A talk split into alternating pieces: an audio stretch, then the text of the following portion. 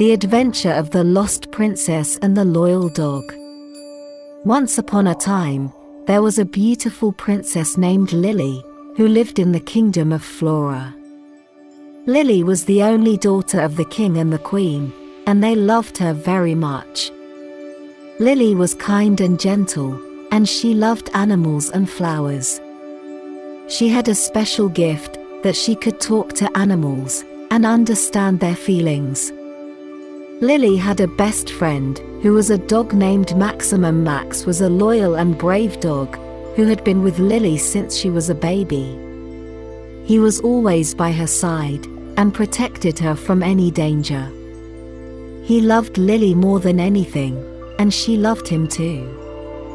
One day, Lily and Max decided to go for a walk in the garden and enjoy the sunshine and the breeze. They saw many beautiful flowers and colorful butterflies and happy birds.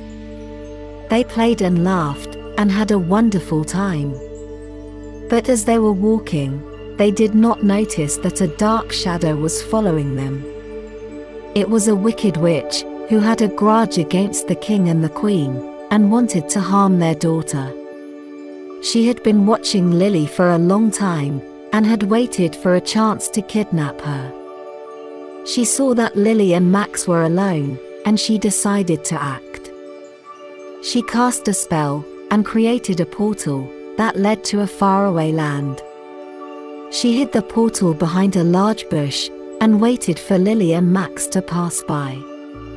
As they did, she jumped out of the bush and grabbed Lily by the arm. She dragged her into the portal and disappeared. Max saw what happened and he was shocked. He barked loudly and tried to save Lily.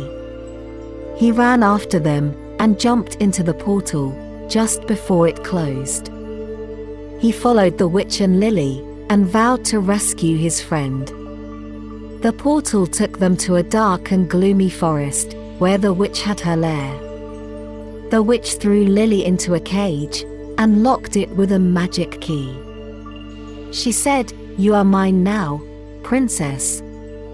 You will never see your home, or your parents, or your dog again. You will stay here, and be my slave, and do whatever I say. And if you disobey me, or try to escape, I will turn you into a frog, or a worm, or a stone. Do you understand? Lily was scared and sad.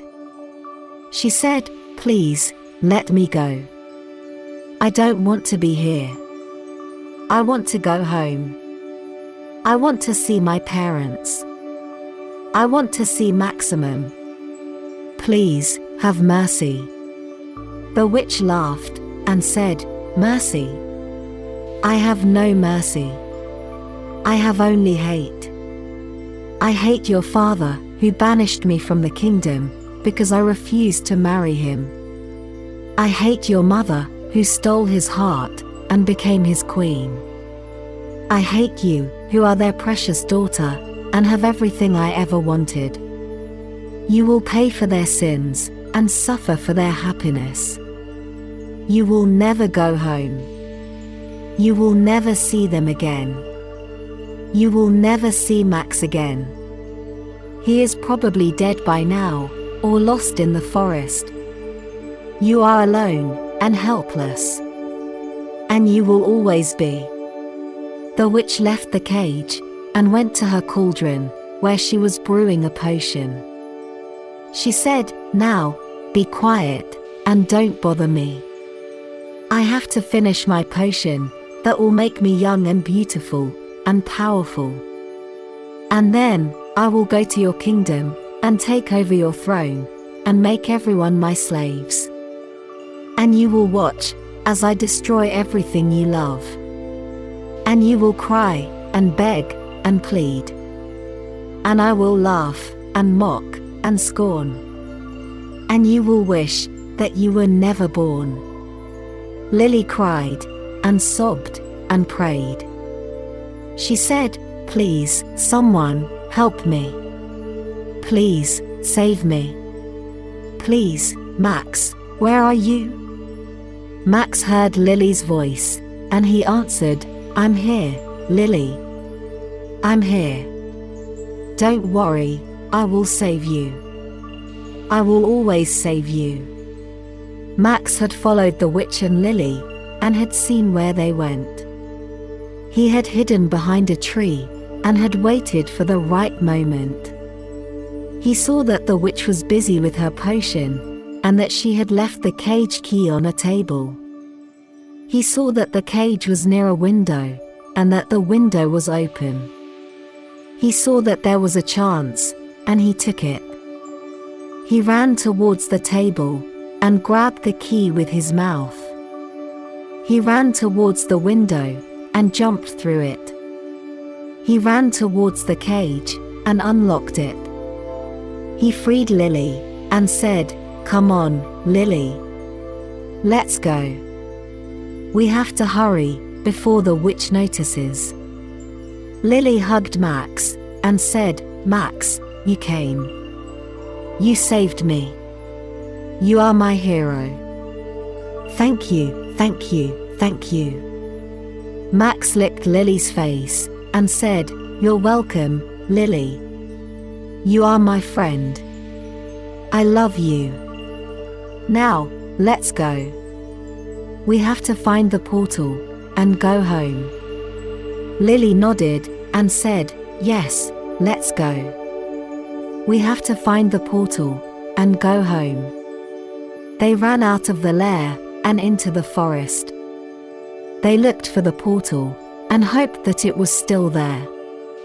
They did not know where it was or how to find it. They only knew that they had to try. But as they were running, they did not notice that the witch had seen them, and that she was angry. She said, How dare they? How dare they escape? How dare they ruin my plan? I will not let them. I will catch them. I will punish them. I will make them pay. She grabbed her broom and flew after them. She cast spells and threw curses and tried to stop them. She said, You cannot run, you cannot hide. You cannot escape, you cannot survive. You are doomed, you are doomed. You are mine, you are mine. Lily and Max saw the witch, and they were scared. They dodged her attacks and avoided her traps and tried to escape. They said, We can do it, we can do it. We can make it, we can make it. We are free, we are free. We are home, we are home. They ran, and ran, and ran. They ran through the forest, and over the hills, and across the rivers. They ran until they saw a light, and a hope. They ran until they saw the portal, and their way. They saw the portal, and they were happy. They said, We did it, we did it. We found it, we found it. We are free, we are free. We are home, we are home. They ran towards the portal and jumped into it. They left the dark and gloomy forest and entered the bright and sunny garden. They left the wicked witch and returned to the kind king and queen. They left the faraway land and returned to their home. They returned to their home and they were safe. They returned to their home and they were loved. They returned to their home and they were happy. They hugged each other and said, We did it. We did it together. We are a team. The Lost Princess and the Loyal Dog. We are heroes. And they lived happily ever after.